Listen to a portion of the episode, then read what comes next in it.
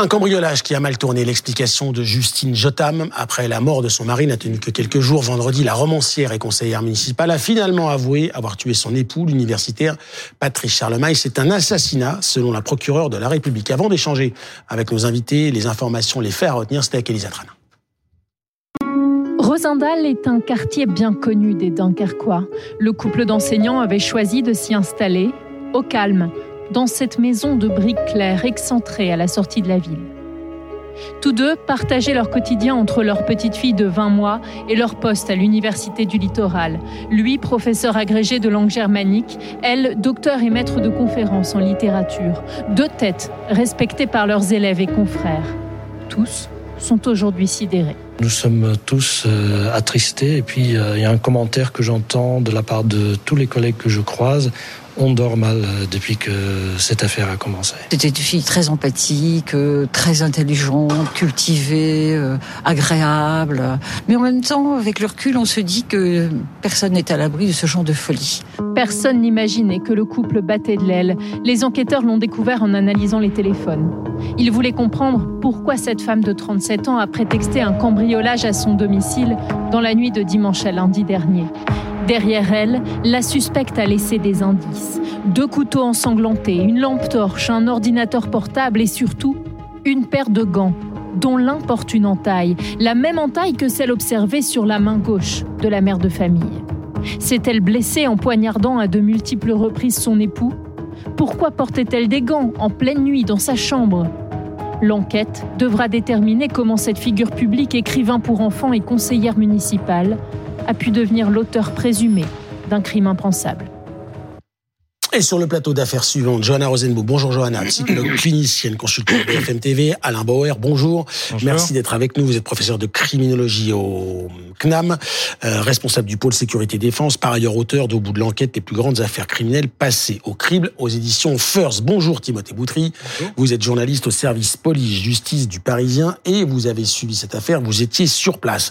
On va revenir euh, avec vous, euh, notamment pour débuter. Tout commence dans cette nuit, dans cette nuit de lundi avec Justine Jotam, qui appelle la police pour un cambriolage. Comment ça se passe et qu'est-ce qu'elle dit à ce moment-là?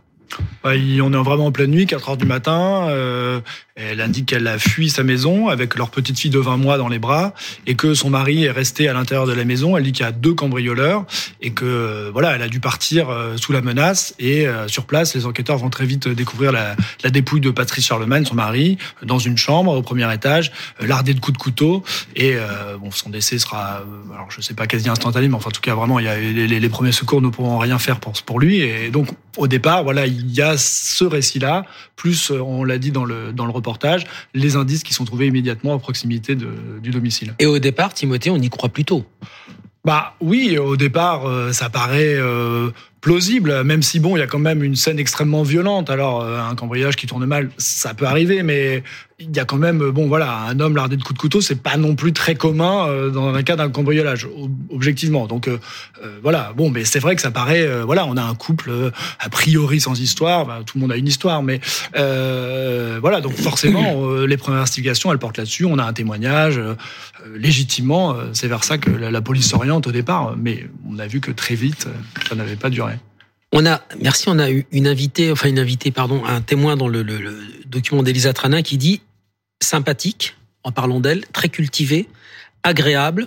On va rajouter à ça qu'elle était maître de conférence, docteur en littérature, élue euh, municipale à Dunkerque, et qu'elle était auteur de livres pour enfants qu'elle dédicaçait dans une bibliothèque. Ça, c'est pas vraiment le portrait de celle qu'on pourrait imaginer inventer cette histoire, tuer son mari, inventer cette histoire de cambriolage, Alain Boer.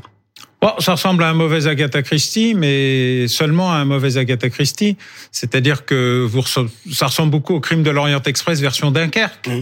Euh, L'ardé de coups de couteau pour faire croire justement à une scène d'une rare violence. La, la décision du, de, de poursuivre pour assassinat, c'est-à-dire préméditation, est assez contradictoire avec euh, le phénomène euh, justement de l'extrême violence qui en général fait plutôt penser à on a été surpris au mauvais moment dans un acte de violence euh, spontané. Il y a eu ce phénomène et puis ensuite devant la gravité des faits on s'enfuit. Là on est dans une hypothèse. Je dis bien hypothèse je rappelle que la présomption d'innocence ça va jusqu'au dernier rappel, au tout dernier moment de la procédure. Donc, euh, on est au tout début de cette affaire. Il y a des éléments euh, qui ont incité euh, le, le, le, parquet ou l'instruction à, à, aller très vite dans la définition de l'assassinat. L'assassinat, c'est la préméditation. Hein, c'est pas mm. simplement l'homicide simple, mais le nombre d'éléments entre guillemets extrêmement amateurs euh, amène à se poser des tas de questions pour montrer que le fait d'être romancier euh, fait pas toujours un bon assassin. Avant justement de revenir à ces éléments, c'est un couple connu et reconnu dans la région. Ça complique ou ça facilite une enquête comme ça? Je crois pas que ça ait eu un effet. On a eu une seule affaire qui ressemble de très loin à ça, où l'auteur supposé a été euh, acquitté deux fois, donc je le rappelle pour, pour l'histoire, dans le milieu académique. Euh, mais il n'y a pas de raison particulière que les enquêtes soient noyées. Au contraire, même, euh, d'ailleurs, la propension des, des services de, de, police et d'investigation à se défaire du côté euh, les notables doivent être protégés a connu une sorte de basculement dans les années 90-2000 et désormais, non seulement les, les, affaires sont traitées comme des affaires ordinaires, mais leur euh, médiatisation est même, elle, un peu plus poussée que si c'était une affaire entre guillemets ordinaire. Donc je ne crois pas que ça ait, c'est beaucoup. Ce qui est vraiment surprenant, c'est ce qui a été indiqué par Dominique tout à l'heure, le côté couple tranquille, romancière pour enfants, euh, euh, voilà, comme si les gens euh, cultivés ne pouvaient pas être violents. Je précise que dans les homicides, on a depuis longtemps à peu près de tout, depuis très longtemps, mais cet homicide a ce côté spécifique qu'indiquait Timothée Boutry tout à l'heure, de l'extraordinaire violence du lardé de coups de couteau, et puis de la très mauvaise qualité de la mise en scène mmh. qui a duré en fait moins de 24 heures, avec le fait qu'elle se soit sans doute coupée elle-même, qu'il y ait des, évidemment des discordances ADN, euh, euh, gants. Euh, enfin, l'hypothèse du cambriolage est apparue comme on va, pour quelque chose de prémédité comme extrêmement fragile. On va dire quand même que l'affaire dont vous parliez, c'est l'affaire Viguier à Toulouse. Lui, le doyen de l'université, a quitté deux fois pour le meurtre de sa femme. Mais quand on quand on voit cette pour histoire, la disparition de sa femme. Disparition, disparition de sa femme. Tout avait disparu, le matelas, sa femme. Euh, Johanna, quand on dit elle n'a pas le profil, je sais la psychologue répond quoi Je sais qu'on aime euh, à penser qu'il y a un profil euh, de personnes qui sont auteurs de crimes ou, de, ou capables de passage à l'acte, mais en vérité, il y a plusieurs choses qui qui peuvent expliquer en fait une, euh, un tel passage à l'acte. Il peut y avoir des causes externes, on parle de causes exogènes, une dispute, de la vengeance, de la consommation de substances psychoactives qui pourrait expliquer que lui soit extrêmement sédaté au point de ne pas se défendre parce qu'il semble cette femme semble être un petit gabarit et elle dans une espèce de crise classique extrêmement violente qui pourrait justifier ce passage à l'acte et puis il peut y avoir des causes endogènes. Et là on pense à la santé mentale. Est-ce qu'il y a un trouble de la personnalité? Donc là on n'est pas dans la maladie psychiatrique mais dans des comportements qui peuvent expliquer de la violence comme un défaut d'empathie euh, une difficulté euh, à maîtriser son impulsivité, ou bien une réelle pathologie psychiatrique. Et là, on pourra voir est-ce qu'elle prenait un traitement, quelle molécule, ça pourra nous donner des indications sur ce pourquoi elle pourrait être traitée. Est-ce qu'elle était en rupture de traitement? Est-ce qu'elle a souffert d'hallucinations, de, bouffées délirantes? Est-ce qu'il faut déconnecter la violence de l'acte du côté préméditation? Ou est-ce que ça a un lien par nature? Ça, c'est C'est difficile à dire. Je ne sais pas si, à, à, quel point elle avait prémédité son acte. Comme vous disiez, il est truffé de petites erreurs et de petites incompréhensions, de petites discordances. Donc, euh, ça, c'est pas trop ma partie. Mais euh, c'est vraiment une question. Je ne pense pas qu'un psychologue pourrait euh, répondre à cette question. Est-ce que Timothée, on sait s'il y avait des tensions dans le couple? Oui, c'est ce qui est apparu. Alors déjà, c'est apparu dans l'examen des téléphones. Ah, téléphone dit beaucoup de choses de nous. Donc c'est vraiment un allié. un peu tendu sur les, les, téléphones. Oui, voilà. Donc c'est vraiment un allié des enquêteurs depuis très longtemps. Et donc ça, ça fait partie des éléments qui ont aussi poussé au placement en garde à vue de Justine Jotam, avec les, les éléments matériels, techniques, scientifiques. Il y avait aussi ça, la, la découverte de tensions au sein du couple. Euh, alors c'est difficile de trouver des témoignages de gens qui racontent le couple de l'intérieur. Après, bon, bah, c'est aussi légitime, c'est tout frais. il y a une sidération, on l'a dit, euh, voilà. Euh, mais nécessairement, il y a des choses qui n'allaient pas, euh, voilà, parce que comme on l'a dit, on est dans un acte à ce stade prémédité. La procureure l'a dit, hein, et que même apparemment la, la, la mise, en, examen pour assassinat, et, et qu'elle-même a dit, elle a donné des explications à son geste. C'est ce qu'a dit la, la procureure. Donc, on, on, est face à une mise en cause qui, en quelque sorte, a détaillé. Elle l'a dit, elle a fourni des explications. Alors, on verra ce que c'est. C'est l'instruction, ça devra être affiné. Euh, mais euh, oui, nécessairement, on sait qu'il y avait quelque chose qui se passait au sein de ce couple. Vous avez enquêté, il a 51 ans, elle en a 37 quand même une différence d'une quinzaine d'années. Est-ce que est-ce qu'ils ont eu des vies avant lui surtout?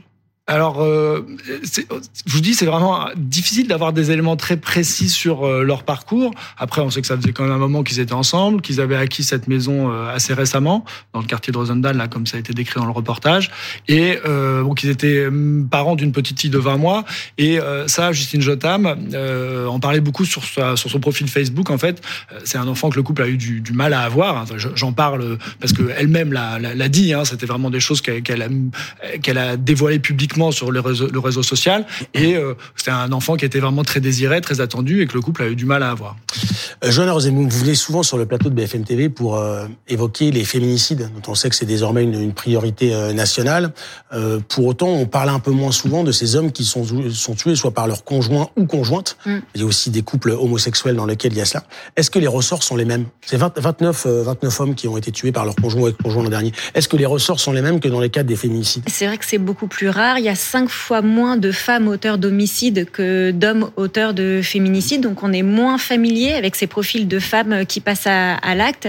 Euh, néanmoins, il y a des, quand même des leviers de personnalité ou de troubles de la personnalité qui peuvent expliquer le passage à l'acte euh, sans faire de distinction euh, de genre. Donc on peut retrouver euh, des mécanismes, des pathologies, euh, des troubles de la personnalité chez une femme comme on en trouverait chez l'homme. Mais ce qui attire un petit peu l'attention, c'est, vous le disiez, elle était très proche de sa fille, elle en parlait beaucoup, elle apparemment, ils avaient eu des difficultés euh, pour la voir. Néanmoins, c'est une enfant qui a été instrumentalisée puisqu'elle se sert de cette petite fille pour dire on s'est échappé, mmh. euh, on a essayé d'éviter un cambriolage ou une menace euh, d'autrui alors qu'il n'en était rien. Donc cette petite fille a été instrumentalisée. Aujourd'hui, elle mériterait énormément d'attention puisque 20 mois, on est encore comme on dit, non verbal, c'est-à-dire qu'elle ne peut pas verbaliser autour de ce qu'elle a vu. Donc, il faut beaucoup d'attention autour de cet enfant qui devrait être pris en charge soit par euh, des proches de la famille, soit par l'aide sociale à l'enfance. Vous disiez Alain Boer, euh, l'Orient Express, l'Orient Express version Dunkerque, euh, c'était sûr qu'elle allait se faire prendre. Alors, c'était pas sûr, puisque d'abord, elle a essayé, que pendant quelques temps, l'idée de la femme avec le bébé, s'enfuyant, laissant son mari affronter les méchants cambrioleurs, pouvait apparaître comme une hypothèse euh, possible. C'est évidemment le détail euh, qui, comme toujours, euh, fait perdre ce genre d'opération. Il faut être extrêmement minutieux et, comme je le dis souvent, romancier d'un côté et réalité de l'autre. La réalité gagne gagne toujours. Mais je voudrais indiquer que le sentiment initial, vous savez, cette espèce de, on a eu une fois cette discussion. Nous étions sur ce même plateau dans une autre affaire que je ne citerai pas, et nous avons eu un sentiment général, je dirais alors d'expert. Vous m'excuserez du utiliser ce terme parce qu'il n'est pas très raisonnable et, et, tout à fait antinomique avec ce concept de la présomption d'innocence. Mais l'idée que la personne qui se parlait à la télévision ce jour-là ne pouvait pas être autre chose que le coupable des faits dont il pensait être simplement le témoin. Tout le monde reconnaîtra cette affaire. Oui, on, voilà. Et donc c'est très, c'est très désagréable d'avoir ce sentiment qui est vraiment l'inverse de ce que doit être l'enquête, le professionnalisme, la, la distance. ce sentiment. Franchement, quand j'ai été appelé à commenter euh, euh, cette affaire, j'ai dit que je la commenterais pas parce que je commande jamais en direct mmh, immédiatement, ouais. c'est pas mon métier, c'est très différent. Et deuxièmement, je dois avouer que j'avais un, un, un, sentiment assez euh, euh, euh, ennuyé par rapport à l'histoire qui nous était racontée en me disant que l'enquête allait soit confirmer cette possibilité, après tout, pourquoi pas, ou l'affaire euh, s'effondrer. Mais vous savez, ce mauvais sentiment, cette espèce de trouble à croire ce qui vous est raconté, est quelque chose qui nous arrive assez souvent quand on suit les affaires criminelles. Et je permets de rebondir sur un ouais. élément que vous venez de traiter avec Johanna. C'est, euh, il y a deux éléments dont on parle assez rarement, les hommes battus et les hommes abattus. Mmh. Euh, parce que mécaniquement, on a fait une compensation important de ce qu'on ne traitait pas les féminicides. Et c'est naturel de rappeler la place, l'ampleur qu'elles ont, mais il y a 15 à 20% euh, d'hommes battus et 15 à 20% d'hommes abattus, assassinés par leurs conjointes ou conjoints, comme vous l'avez rappelé. Et donc, il faut se rappeler que les mêmes mécanismes euh, s'appliquent en général. Je suis d'accord avec euh, ce qui a été dit. En fait, il n'y a pas de grande différence, mais on peut pas sous-estimer non plus, au nom du rattrapage, la réalité de ce que représente aussi l'envers du décor mmh. sur les, euh, j'allais dire, les hominicides, mmh. euh, qui ne sont pas que des homicides et il y a, y a un petit sujet euh, qu'il va falloir aussi commencer à traiter sur euh, ce qu'on voit relativement peu. Enfin, je rajoute qu'il y a un élément qu'on oublie souvent, c'est que les femmes, dans l'ensemble de la criminalité ordinaire, sont majoritaires dans un seul cas de figure. Qui est? L'assassinat de leurs propres enfants. Ouais, l'infanticide. Néonaticide et infanticide. En retour à l'enquête, à quel moment euh, les policiers vont avoir les mêmes doutes qu'Alain Bauer euh, Qu'est-ce qui fait qu'à un moment ils sont persuadés qu'ils sont que le scénario, que l'histoire qu'il leur a racontée n'est pas la vraie et que celle qu'il la raconte est c'est très vite hein, puisque les faits c'est dans la nuit dimanche à lundi et qu'elle est placée en garde à vue dès le mercredi donc on est quand même euh, dans une temporalité extrêmement euh, brève. Euh, voilà, on l'a dit, euh, les éléments c'est des constatations techniques, des incohérences dans le récit et la découverte de l'attention du couple à travers le téléphone et cet indice, cette coupure au niveau du, de, de, la main gauche qui correspond à une coupure sur le gant qui ont été trouvés euh, en dehors du domicile. Donc ça fait quand même un faisceau et qui sont effectivement de nature à au moins euh, procéder à cette mesure coercitive de la garde à vue. Et euh, très vite, il est apparu que Justine Jotam a avoué euh, le meurtre de son mari. Alors euh, voilà, est-ce qu'on est moi j'en sais rien, moi je vais pas faire de, d'imagination. De, Est-ce que peut-être un profil de personne qui allait peut-être plus facilement euh, dévoiler ce qui s'était passé, euh, je sais pas, mais en tout cas elle a, elle a apparemment pas mal verbalisé. C'est ce que de ce que nous a dit la la la, la procureure la de Dunkerque. Timothée, est-ce qu'on peut penser qu'elle a mis en scène le meurtre? Alors il y a une, moi je reste sur les éléments euh, de la procédure pénale. Il y a une mise en examen pour assassinat. Euh, la procureure a l'air à ce stade certaine de considérer que c'est prémédité. Il y a des actes préparatoires. De ce qu'on comprend de sa conférence de presse, c'est que elle a donné une explication. Alors euh, évidemment rien ne justifie. Enfin bon, évidemment oui, ça va être affiné. Mais ce que je veux dire, c'est que euh, voilà tout ça a été euh, imaginé. Alors il y a une mise en scène, mais qui n'a pas tenu. Et voilà, c'est très difficile de mettre en scène un crime, mmh. surtout à huis clos, surtout à 4 heures du matin. Enfin voilà, et effectivement, le, le forcément, le, le, la liste des suspects, euh, elle est quand même restreinte. Au départ, enfin, les homicides, euh, on le sait, c'est quand même très très souvent quelqu'un qu'on connaît. Enfin, on est tué par quelqu'un qu'on connaît, et très souvent, c'est monsieur qui tue madame. Mais bon. Une dernière question, euh, Dominique, justement, parce que c'est important votre question, parce que préméditation, mise en scène, mm -hmm. on, on, est sur une autre dénomination, et donc forcément, euh, la peine encourue est beaucoup plus importante. bah oui, l'assassinat, c'est la réclusion criminelle à perpétuité. Le meurtre, c'est 30 ans de prison. Merci beaucoup. Euh, je vous retrouve dans un instant. Merci à tous les trois d'avoir été sur le plateau d'affaires suivantes.